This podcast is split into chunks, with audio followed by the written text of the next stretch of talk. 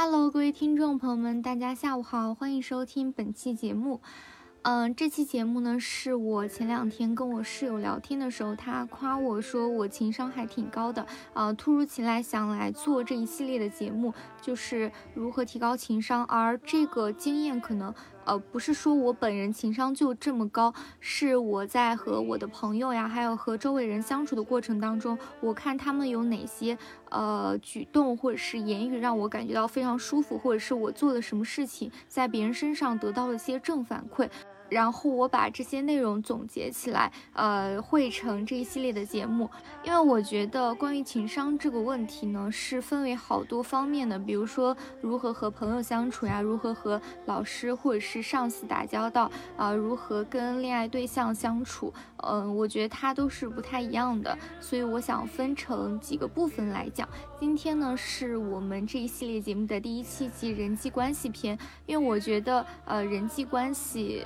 呃，可能涵盖了在情商这个范围之内的大部分。然后呢，本期节目的这个人际关系，大多数是指和自己平辈的这样一些人的相处过程当中，我所积累下来的一些经验。如果大家喜欢这期节目的话，欢迎大家给我点赞、留言、转发、收藏啊！你们的喜欢是我更新播客的唯一动力。这期节目呢，也分为两个方面。第一个方面呢是利他属性的，第二个方面是利己属性的。呃，因为我觉得在提高自己情商的方面，不仅要让别人感觉到舒服，也要利用一定的方法让自己呃也活得比较舒服。好，我们先来第一部分，就是利他属性的。嗯，Number one，如何关心？因为我在日常生活当中，我也有遇到一些时候，我觉得可能就是朋友的关心让我感觉到不太舒服。后来我就在想，怎么样的关心才是最合适的呢？首先就是不要打探隐私，这个非常的重要。这里的隐私指学业呀、工作呀或者家事，比如说，就是他有没有分手。或者是他有没有考上研究生，或者是他工作找到了吗？找的顺不顺利？这些，我觉得如果他没有在社交平台上去发 offer，或者是呃发他的这些事情，你最好就不要问。即使是你真的出于好心，但是别人没有公开去发过的隐私，你也不要问，或者是少问。你要跟所有的人。呃，保持一些边界感。如果你的边界感把握不好的话，你就会让别人觉得很冒昧，而让别人觉得冒昧是在人际相处当中的，我觉得是一个大忌吧。因为我在前段时间的时候，也有一些朋友就非常。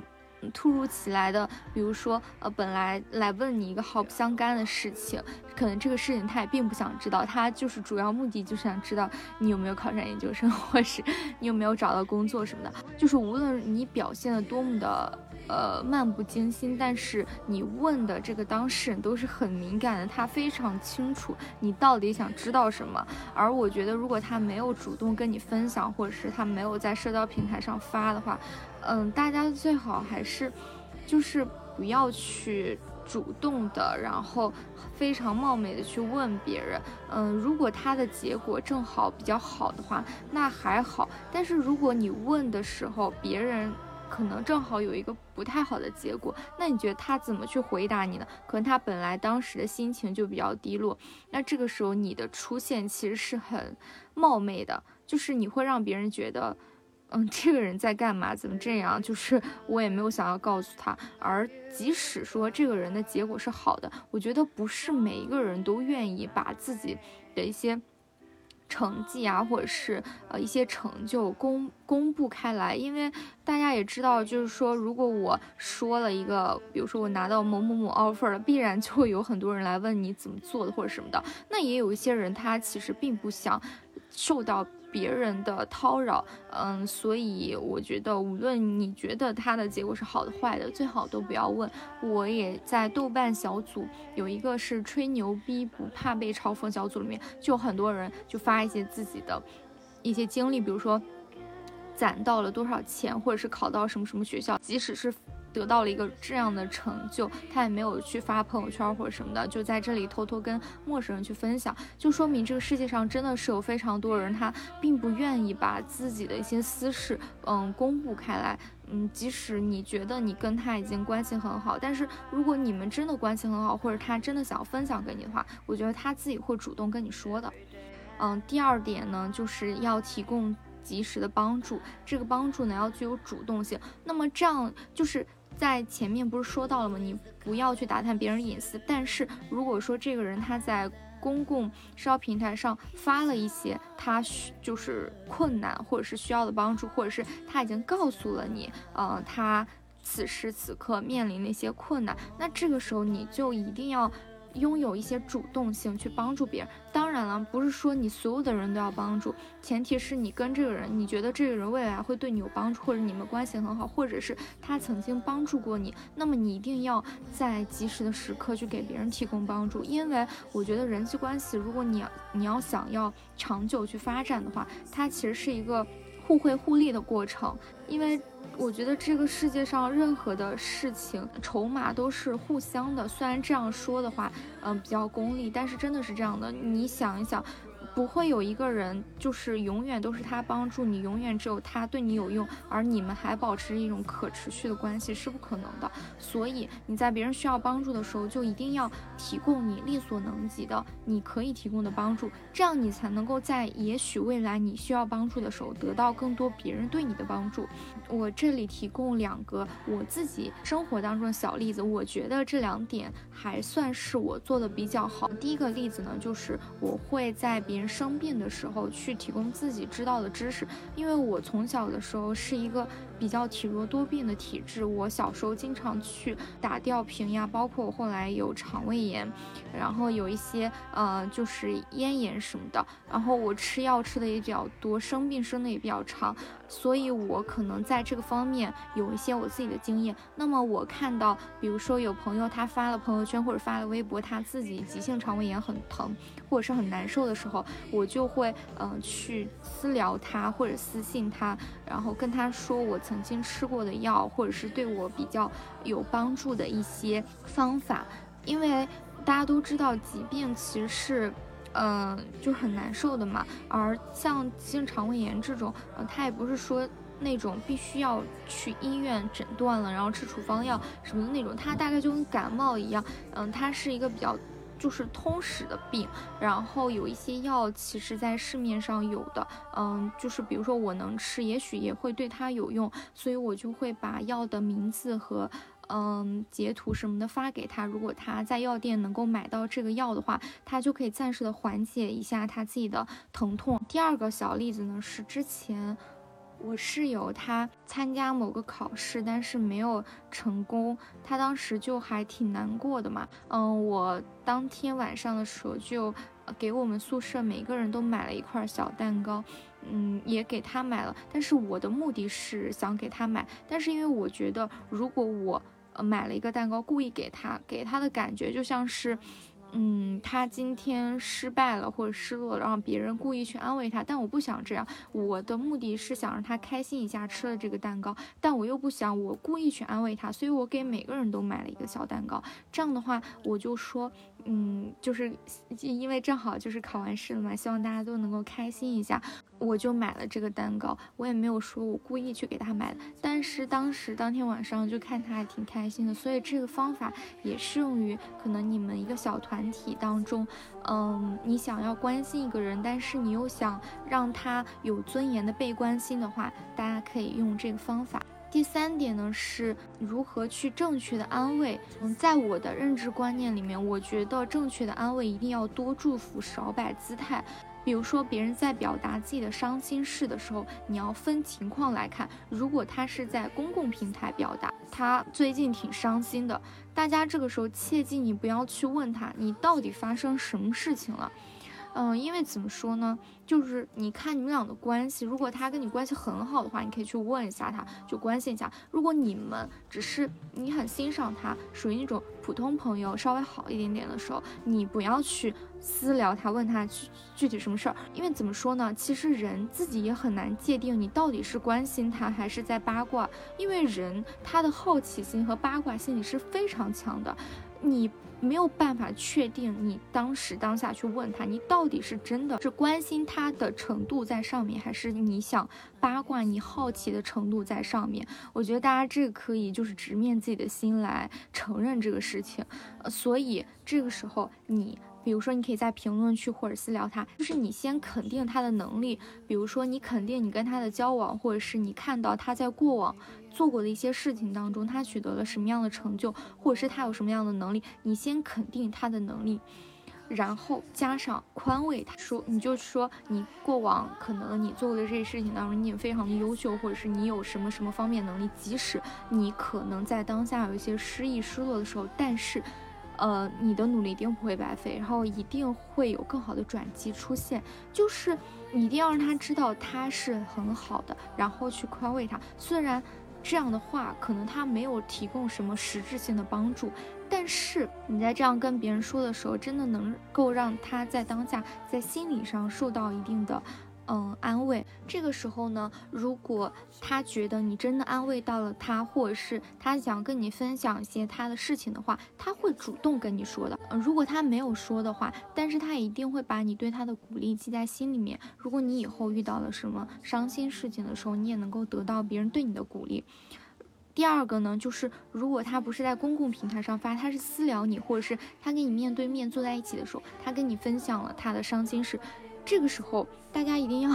做到耐心的听。就是我觉得有很多时候吧，就一个人伤心，他倾诉的心理是很强的，他特别想要重复的说他自己可能遭遇了什么，有什么什么样的不公平，或者是受到了什么样的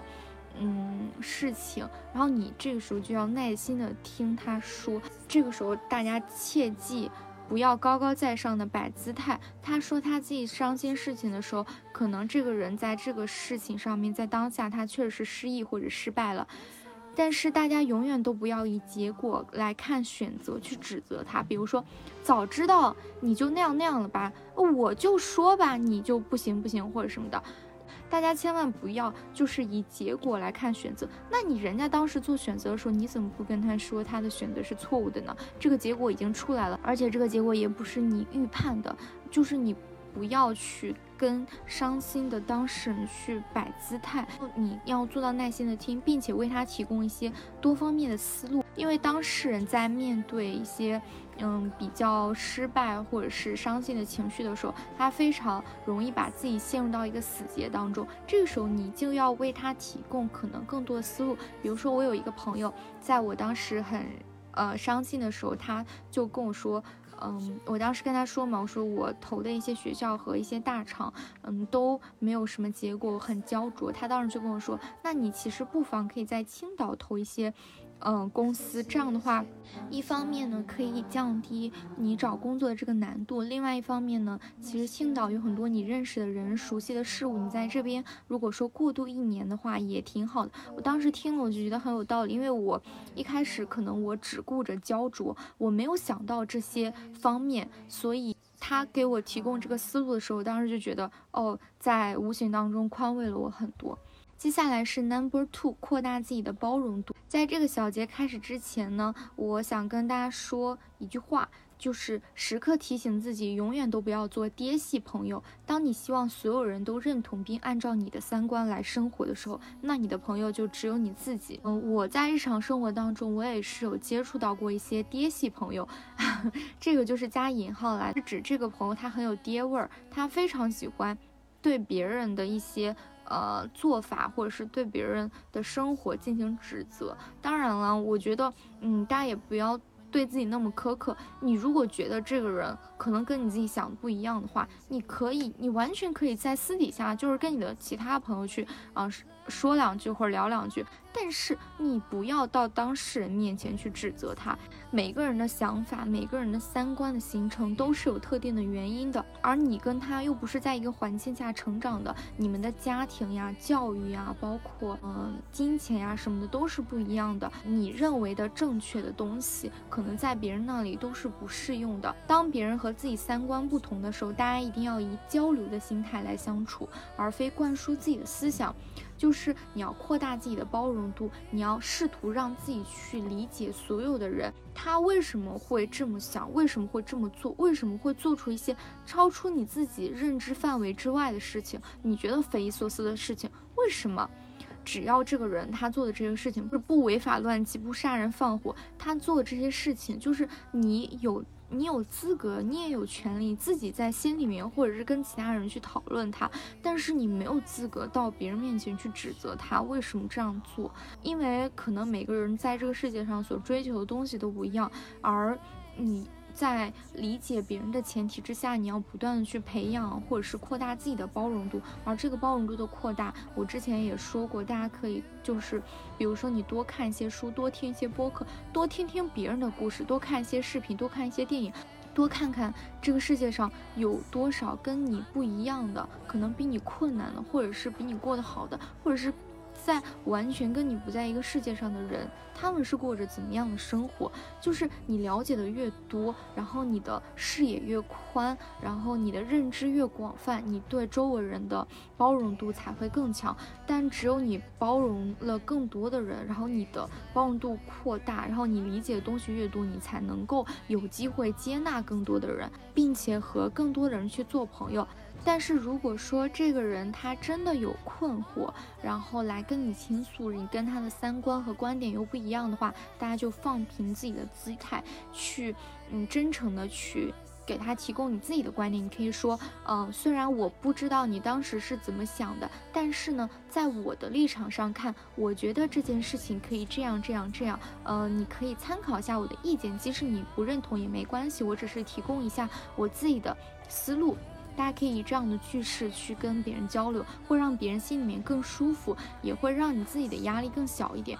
因为你这样去跟别人说的过程当中，其实你也是把自己撇在了外面。嗯，你只是提供一个思路，他采纳你的思路，或者不采纳，他采纳了以后会有什么样的结果，这都跟你没有直接性的关系。所以这个观点它也是利他并且利己的。第三点呢，Number Three 是放平自己的心态。这一点呢，是我从我之前的一个呃前 crush 那里得到的。我之前有跟他相处过比较短暂的一段时间，然后我们当时是互相加了微信，也有点意思吧，有一点点就互相喜欢什么，但是我们没有走到后面。也是以不太好的结果去散场的，但是我们后来又做回朋友以后，我有在跟他聊这个事情，就是在聊我们为什么没有在一起，或者是呃我们当时为什么就是。呃，会吵架或者什么？呃，我当时就是在跟刚跟他相处的时候，我就特别喜欢去说一些我自己的比较好的事情，比如说我取得了什么样的成绩，我有过什么样的经历什么的。但是这些东西其实，在人际关系相处当中，嗯，怎么说呢？如果他，如果你是在和你的同事或者是在和你的商业伙伴去交流的时候，这些东西可能是很重要的。但是在和男生或者是这种就是。暧昧对象之间，这个东西，这些东西没有那么重要，可能比起来那些东西，自然而真诚的去展示自己真实的性格，这些东西才是更重要的。就比如说，我可能在日常生活当中，我并不是一个那么喜欢哗众取宠，或者是那么喜欢去展示我自己的人，但是在他面前，我就因为我太想要向他证明我跟他是同一个。呃，层次的人，所以我就特别喜欢在他面前说一些这种事情。但是我本身的性格并不是这样的，所以他在跟我说这些事情的时候，我就有嗯 get 到。我觉得以后在跟别人相处的时候，就要更加平静的，或者是嗯更加自然的去展示自己，然后嗯不要放低或放高姿态。因为他当时也说，他觉得这个世界上很多外在的东西都是没有那么重要的，他也。不会觉得你这个人你做了多么好的呃成就，或者是你长得是一个多么漂亮的人，以这样来衡量我是否和你是一类的人。而是要看这两个人三观呀、选择呀、对于这个世界的看法呀、性格呀这些东西才是更重要的。所以在这件事情上面，我也觉得要永远在和别人相处的时候，把自己放在和对方平等的位置上面。其次呢，就是情绪价值的提供是相互的，因为我前面有说到，世界上所有东西的筹码都是相互的。情绪价值这一点也是，而其实能够为别人提供情绪价值是人际关系当中非常重要的一点。首先呢，我们要保证自己尽量做一个情绪平稳的人，因为。大家作为一个成年人，首先要学会自己去处理自己的情绪，永远不要把存在感寄托在别人的身上，因为你只有自己先培养自己成为一个情绪平稳的人，你才能够更好的去为对方去提供情绪价值。因为你不能保证每一位朋友都能够在他的任何情绪里都能够照顾到你。我们既不能做一个非常任性的人，就是永远要等着别人去哄你，嗯，别人去迁就你，或者是别人。对你好也不能做一个老好人，就是永远都为别人提供帮助，别人能不能够帮到你，你丝毫都不 care。嗯，这两种情况其实，在人际相处当中都是嗯不太可持续或者是不太健康的。一方面呢，要学会正确的去向对方表达自己的情绪。如果你在你们两个关系当中，你有感觉到不舒服的地方，你要非常。嗯，就是客观的或者是冷静的去坐下来跟他谈这个问题。比如说，嗯，我觉得我们两个最近可能有点冷淡，或者是嗯有点不太好，或者是我觉得我没有办法那么真诚的去跟你分享我所有的事情了。但是呢，我又很珍惜你，我们两个可以坐下来聊一聊这个到底是为什么？是因为我们的。成长环境，我们的经历变了，还是因为我们不再那么需要彼此了？你要表达你对别人的重视，同时呢，非常客观的描述出你的问题。你觉得他最近对你比较疏忽了，或者是你说的话他都没有去嗯耐心的听，或者是没有给你提供你想要的帮助？呃，这是其一，就是嗯。去学会表达自己的情绪，其二就是你要学会为别人去提供情绪价值。你的朋友在跟你，比如说在一起的时候，他表示出一些比较沮丧或者失落的情绪，或者他跟你说明天有个面试呀，或者是最近的工作不太顺心，大家都不要忽视，就是你不要永远都觉得，嗯，对方他说的这些事情跟我没有关系，或者是我没有经历过，你就完全嗯忽视对方说的这些，这个是。嗯，就是如果我的朋友这么对我的话，会让我觉得我跟他的隔阂越来越大。因为所有人主动跟你分享这些事情，他都是能希望得到你的回应的。如果你的朋友跟你呃分享了，就是他最近的一些比较难过的事情，你应该感到就是开心，因为他真的把你认为是一个很重要的人。这个时候，即使他说的这些事情你不懂，或者是，嗯，你觉得你没有经历过什么的，你都可以像前面一样去认可他的能力啊，或者是陪伴他呀，鼓励他呀。你要耐心的听他讲，或者是如果这些事情你知道，呃，如果有朋友他最近面试有问题啊，或者是简历有问题什么的，如果他真的是你的朋友的话，你就应该积极的去。就是帮助他，在跟别人相处的过程当中，一定要发现自己的价值，并且为别人去提供价值。因为当你是一个又温柔又有用的人，那么你吸引来的人也会越来越多，就是你也会得到更优质、更好的一些朋友。接下来是第四点，如何夸赞别人。嗯，因为夸赞虽然是很小的一个方面，可能是日常生活当中见了某个人突然夸他一句，但是，嗯，夸赞。这件事情真的会让人心情很好。你想降价，如果你今天，呃，就是精神气很好，然后别人夸了你一句，你也会觉得开心一整天，或者是你会觉得更积极，然后你也会记住这个人。所以我们在看到别人的时候，也应该积极主动的去。表达自己对别人的夸赞，而这个夸赞，我希望大家去改变一下思维，因为很多人的夸赞都停留在对别人外貌或者是穿搭的夸赞，大家应该培养自己的欣赏度，就是外貌和穿搭这些东西啊，它不是你可以夸别人唯一的呃东西。比如说我之前在图书馆的时候，那个时候需要背书的话，就要去走廊上去背书。我从我的那个教室走到走廊上那个路上面。会路过我朋友的一个座位，他当时就跟我说，呃，我每次看到你从我旁边走过的时候，我都会看你好久。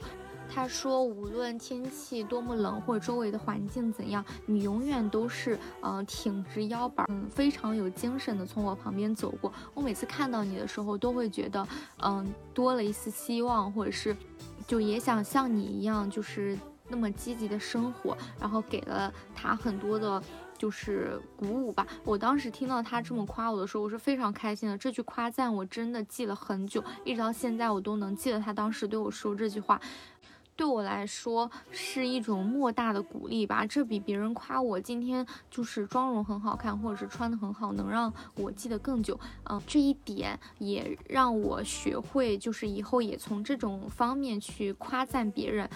其次，大家也可以在小的事情上面夸赞别人的能力，比如说你的同事去给你了一份文件，你可以说哇，你怎么能够在如此短的时间做出那么丰富的文档？这个时候你夸别人的时候，你可以问问他，就是呃有没有什么方法呀，或者是什么经验呀，或者什么的，在一些小事上面都不要吝啬对别人的夸赞，要多去培养自己对别人欣赏的度和欣赏的范围。嗯，只有你不断去扩大你自己，你对于这个世界能够欣赏的视野，你才能够发现别人更多的优点。嗯，然后进而去夸赞别人，因为夸赞真的是一件很重要的，或者是能够让别人记住你，或者是就是能够让别人开心的一件很重要的事情。以上四点呢，几乎都是利他属性的。接下来三点呢，我简略来讲一下一些利己属性的。呃，第一点，Number One 就是如何拒绝。怎么说呢？就是提高自己的情商，也可以让自己去避免一些不必要的麻烦，然后同时也不会让别人觉得太尴尬，或者是让别人觉得，嗯，就是这个人怎么这样，就是不要留下太多不好的。印象，但是同时也就是节省自己的时间。嗯，第一个小点呢，就是另辟蹊径。这个我平时用的挺多的，就是发生在什么情况呢？就比如说啊，就是有一个朋友，他跟我并没有那么熟，或者是我们只是互联网上认识的朋友。嗯，我也可能现在匀不出那么多时间，但这个人突然就来问我一个问题，说如何写简历。这个问题呢，怎么说呢？它是一个比较。宽泛比较大的问题，如果这个人是我的朋友，或者他就在我身边，那他来找我，就是来我宿舍找我，或者是什么的，我可以就是比较，就是详细的跟他说，然后从头到尾到底怎么个方面怎么写或者什么的。但是这个人他是在我互联网上的朋友，就是他跟我没有那么熟，就是我也没有那么多的时间可以匀给他，并且在互联网上交流不太方便嘛。嗯，这个时候呢，大家不要说我不会，或是，或者是说，哦，那个，呃，我也不知道什么的，不要这样。大家可以就是另辟蹊径，比如说，我当时采取的方法就是，呃，我说这个问题呢，其实太宽泛了，呃，因为如果你从来没有写过简历的话，我。现在来跟你说，嗯，也是很麻烦的，并且我说了，你也不一定能够全部吸收。你可以去小红书上面呀，或者是一些互联网平台上面去搜索，现在都有很多的博主去给出了比较详细的、比较系统的一些模板，是来教你怎么样从头开始写简历。呃，你可以去详细的去看一些这些方面，或者是打开呃你想要投递的。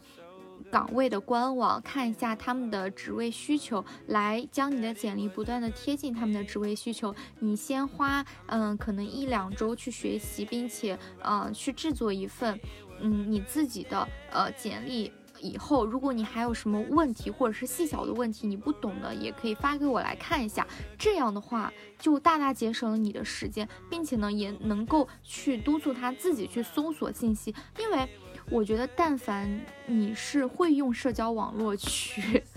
检索信息的人，他都不会问出一个如何写简历这么宽泛的问题。因为现在互联网这么发达的，很就是很多信息在网上，只要你检索就会搜到。你也给他提供了一个途径，让他去做这件事情，同时呢，也没有浪费你自己太多的时间。这个呢，就是一个呃小的技巧，大家可以就是。嗯，举一反三，运用到可能工作或者是一些别人需要你帮忙的一些事情上面。当然啦，就是这个是分人的。我其实对我自己比较亲近的朋友，我是非常的愿意去花费我的时间的，因为我知道别人在我身上也花费了很多时间。第二个方面呢，就是如果你暂时没有时间，你该怎么说？嗯，如果这件事情就是你是可以做的，并且你愿意帮他做，但是你现在没有时间的话，大家不要说我现在没空，就是怎么说呢？就是别人会没有办法去评判你说的我现在没空这句话到底是真的没空还是不想帮他。如果你想帮他的话，你就说，嗯，我现在最近就是我。在忙什么什么事情，然后我没有空，但是我挺想帮你的，我可以跟你预约一下其他的时间，然后你现在跟他预约一个具体的时间，就比如说你可以预约三天之后呀，某一个具体的时间点，并且你要。保证你是可以在这个时间去匀出来你的空的，然后这个时候呢，他也会感受到你的真诚。呃，如这是你想帮他，如果你真的是不想帮他，你也可以说，哦，我现在没空，我在忙什么事情，然后我真的抽不出来时间，但是我又不想耽误你这件事情的进展，所以说呢，呃，你你希望就是他可以找到。其他人去咨询，这个时候你也可以给他推荐一些其他人，或者是让他自己去找。但是大家千万不要就是在拒绝的时候就说我现在没空，这个是会给别人留下一些不太好的印象的。第二点呢，Number Two 就是面对别人诋毁的时候，你到底该怎么做？呃，我以前啊，就是面对别人对我就是说了一些不好的话，就我会很很很烦，或者是我会因此伤心好几天，或者是跟这个人对峙什么。但是我现在完全不会了。面对这样的人，就是面对别人的诋毁，这时候咱记出杨幂老师的一句名言。就是他当时说，就是那些黑子骂他什么的啊，他从来都不 care，他也不会去拉黑删评或者是什么的。他说我又不我又不是为他们而活着的，这句话一直都记在我心里。就是，嗯，无论我今天教了你多少情商的提升或者什么的，我都希望你能够在。就是提升自己情商的过程当中，在跟别人交往的过程当中，能够得到更好的交友体验，你能够拥有更多，嗯，更优质的朋友，呃，然后让你自己的生活变得更好。但是呢，你永远都不是为别人活着，或者是嗯，把你自己的能力永远都是就是为别人留着，或者是帮别人，或者是活在别人对你的看法当中的。No，完全不是。面对别人对你的诋毁，就是我采取的三点。就是不自证、不跳脚、不理睬。如果别人对你说出来了诋毁你的话，无论你怎么样证明，就是除非你真的能够拿到一个证据，就是如果别人说你能力不行，然后你把一个录取通知甩在他的脸上。此外，一些嗯，就是私生活的事情啊，或者什么的，就完全不用理睬他们，就是不自证，并且呢，你有你也不用跳脚，你也不用就是非常暴躁或者非常生气。你就可以跟他表达说，呃，我认为我自己并不是这样的人，但是我也允许每个人都有每个人的观点。你可以这样认为，我也，嗯，没关系，反正，嗯，你们的这些认为也丝毫不会影响我自己的生活。只有你非常的淡定，并且非常的，呃，就是 don't care，就是毫不关心，你才能够真的真的击到别人的痛点。如果你非常的暴躁，非常的生气，那他们就得逞了。同时呢，不要理睬这些人。当你发现有些人。去把这些话传到你的耳朵里面，你就可以自己在心里面为这些人树立一个栏杆，就是以后你的一些私事，你可以在屏朋友圈去屏蔽他们，或者是不告诉他们，或者是把你自己跟他们划清界限。如果他以后需要你的帮忙的时候，你不要帮，默默的把你和这些人隔开，就是不要再去和他们这个圈子里面的人接触，嗯，去把他们都撇开你的圈子之外，嗯，因为。无论你再怎么向他们证明，这些人他们的思想都永远不会变。因为我后来在我长大以后，我也越来越明白，世界上最难的事情就是改变别人，但是改变自己是一个非常简单的事情。就是别人怎么想，或者是别人怎么做，都是非常难去扭转别人的看法。如果我们真的那么容易去改变别人，我们中国就不会有那么多的人都是就是有那么多亲子问题，就是啊原生家庭或者跟父母之间的这些问题永远都解不开，是因为改变别人真的很难啊！你和你的父母一起生活二三十年，你都没有改变他们的观点，你和这个人仅认识一两年，你怎么可能通过自己的自证，或者是通过你跟他 battle，你就能够让他接受你你是什么样的人呢？永远没有办法让世界上所有的人对你的看法都和你自己对你的自己的看法一样，所以就是管他们的。接下来就是第三点，讲明自己的底线。我一直都希望自己能够成为一个既坚定又温柔的人。虽然我们可以去学习如何去照顾别人的情绪，如何为别人提供帮助，但是我们永远都不要忘记自己的底线。我们要在跟别人的相处过程当中，去在。嗯，别人触犯自己的底线的时候，非常坚定，并且摆明立场的把你自己对于这个事情的底线讲出来。因为如果你在你自己的底线或者原则性的事情上面不讲，然后别人也不知道的话，那以后就是会有更多的麻烦，然后没有办法去处理。举一些比较小的例子，如果你住在宿舍，或者是你和别人合租的话，啊，如果你不接受这个人早上起来，比如说醒得太早，叮咣啷的，呃，弄那些事情，或者开灯太早的话，你就要把这些事情提前就说明白。大家很多时候都会故意的扩大别人的尴尬，就是或者是你觉得我是讲出来这些事情，别人会不会就是尴尬，或者是烦我呀，或者是哎，我会不会很尴尬什么的？不要这样，如果你不讲的话，以后。在面对这种事情，就是很小的事情的时候，这事情已经发生了。然后你你比如说他今天开灯太早，或者弄那么大噪音，你早上起来又起床气很烦，然后你吼他一下，那你俩就更尴尬。应该在很就是很多事情在开始之前，或者是你在这个跟这个人在相处之前，你就要摆明自己的底线，或者是就说出来，以一种比较平稳并且就是客气的语气来跟别人。摆明自己的底线，这样的话，你才能够在日常生活后面去避免更多和别人小的摩擦。好啦，我录到这里已经录了将近一个小时了，这期节目剪出来估计，嗯。可能也就半个小时吧，但是我真的在这里说了整整一个小时的话，我的嗓子都要冒烟了。非常感谢大家听到这里，嗯，这一期人际关系篇呢，也是我们情商课系列节目的第一篇。接下来呢，我也会持续更新啊，如何和老师或者上司去沟通呀，或者是如何跟自己的 crush 沟通等等。嗯，敬请期待吧。如果大家还有什么想听的方面的话，也欢迎大家在评论区留言。最后再说一点，如果大家觉得本期节目对你有帮助的话，欢迎大家给我的节目转发，希望有更多人可以看到它。也非常感谢大家对我的关注，我们下期节目再见啦，拜拜。